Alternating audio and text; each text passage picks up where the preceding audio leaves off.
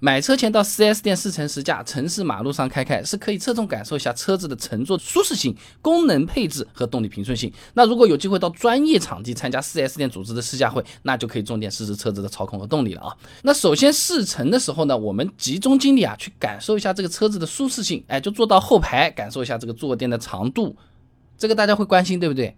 后面来了，厚度、硬度。试试头部和腿部的空间大小是否能够满足自己的需要，哎，同时呢，你环顾一下这个车厢，左右看一看，看看你能够摸得到的那些地方，它都有一些什么东西，以及它的做工和材质怎么样啊？中文核心期刊《中国公路学报》给你找到一篇论文分享给你，《中国汽车工程学术研究综述二零一七》上面说啊，这现阶段汽车的 NVH 性能啊，也就是汽车的噪声、震动、声震粗糙度啊，这些水平啊，都是关乎品质的重要指标之一。那说人话啊，对于我们买车的消费者来说，舒适的要求越来越高，厂家要提升竞争力呢，就是要关注这些东西，什么噪音啊、震动啊这些控制。那么噪音和震动抑制的好不好？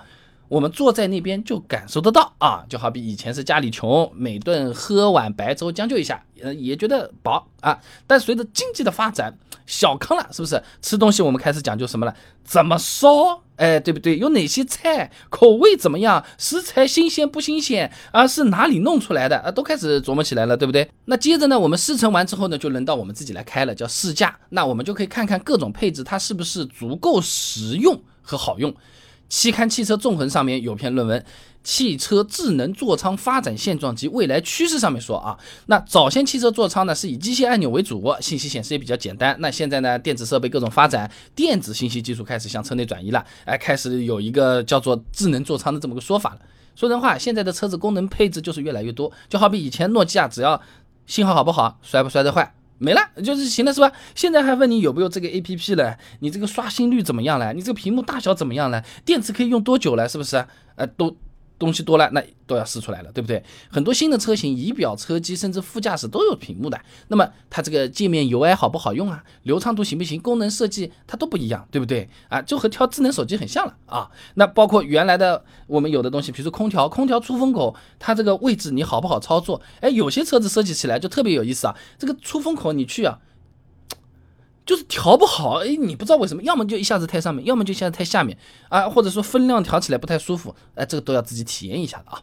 那第三个，我们在试驾的时候呢，是可以侧重感受一下动力总成的匹配程度，哎，毕竟城市里又不能飙车，对不对？那么现在车子呢，大多是自动挡的，那么起步加减档其实都是电脑程序自己完成的，对吧？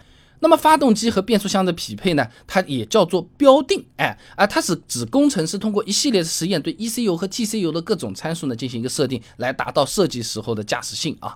吉林大学找到一篇博士论文分享给你，《汽油机动力总成系统匹配标定及优化研究》上面讲啊，这动力总成合理的优化标定呢，能使控制系统充分发挥作用，实现动力总成的协调工作，充分发挥整体性能。哎，说人话就是动力总成你如果匹配的好，哎，就是老司机在帮你开车的感觉啊，丝般顺滑，毫无顿挫啊，这就非常舒服。匹配的不好，就是新手上路磕磕碰碰，哎，嗯，哎，嗯，啊，就就就就这种感觉啊。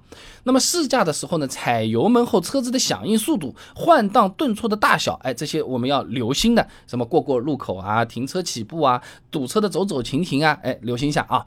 那么除了店内试乘试驾呢，有时候 4S 店啊，它也会租赁个专用场地来组织它的这些意向客户来开展试驾会的活动啊。那通常的 4S 店不会让我们乱开的，他会聘请这个教练的啊，专业教练，封闭场地，装桶摆好，来给你指示路线，组成不同的试驾科目啊。期刊《汽车与配件》上面也有一篇论文。感受及利雷克萨斯 IS 区域试驾会上面啊，它有个介绍，上面讲啊，哎，这科目试驾一般包含什么呢？直线加速、原地掉头、八字弯、绕桩、紧急变线啊。我们分两块来说啊，那你。比如说是八字弯绕桩和紧急变线这种呢，是能够很好的试出车子的操控性的啊。全球管理咨询公司麦肯锡发布的《二零一九汽车消费者洞察报告》上面讲啊，他总结了在汽车操控信息获取方面，试驾是最重要的渠道。哎，因为这个车子的操控性好坏啊，它是一种偏主观的评价，它是不好量化的。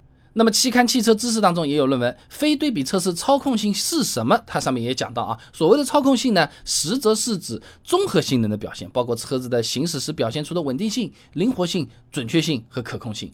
那么激烈驾驶的时候呢，车子的操控特点它就会被放大嘛。你你比如说这种电脑什么 i 三的 CPU、i 九的 CPU，那你日常办公的时候看看没有什么太大区别的。哎，但像我们这样这个视频录下来要做个渲染啊，要要搞搞一点重活，马上就看得出。哪个 CPU 比较强了啊？那如果高速下感觉车子打方向指向精准且力度适中，底盘扎实有韧性，哎，这车轮的抓地力良好，那么这个车子的操控性就是相对不错的了啊。那么再来直线加速科目，那重点是什么呢？是油门是刹车了，土话这么讲了，加速和制动性能啊。那我们日常开车的话呢，加速性能对起步超车啊还是很有帮助的啊。你别以为用不到，这双车道公路超车安全距离模型上面它是有结论的啊。呃，安全超车需要与对向车预留安全距离，车子加速度越大，哎，加的越快，你能够达到安全距离的时间越短，哎，那这越短是什么意思？超车需要快。需要果断，加速性能好，超车的时候就给人信心，并且降低了你的风险啊。再来，期刊汽车使用技术上面。论文继续分享，整车制动性能主观评价方法研究与应用上面讲到啊，这制动系统是车子的重要安全系统嘛，那它好坏直接影响驾驶人的出行安全的，对不对？你加速之后，哇，怎么狠踩刹车？你可以从这个踩刹车踏板的那个感受，你制动本身的效能，制动时候那个方向稳不稳？你制动的时候热稳定性，制动的时候吵不吵，噪音大不大？去感受综合的一个制动性好坏。哎，我刹是刹住了，但是你一脚刹车刹过去，咯吱嘎。刹停的。这车子不一定是特别好吧？是到极限了还是坏掉了？就这个道理啊。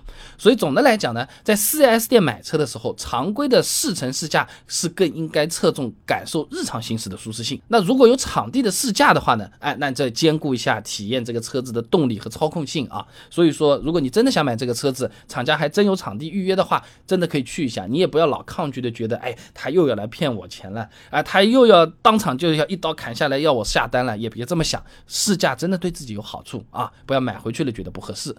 那车子试好了，那要谈价格了，对不对？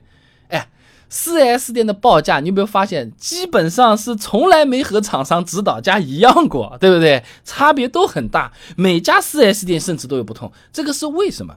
哎，现在又有个新情况，相比于全款提车，4S 店更推荐我们贷款买车，还送这送那，便宜这便宜那。4S 店它到底是靠什么赚钱呢？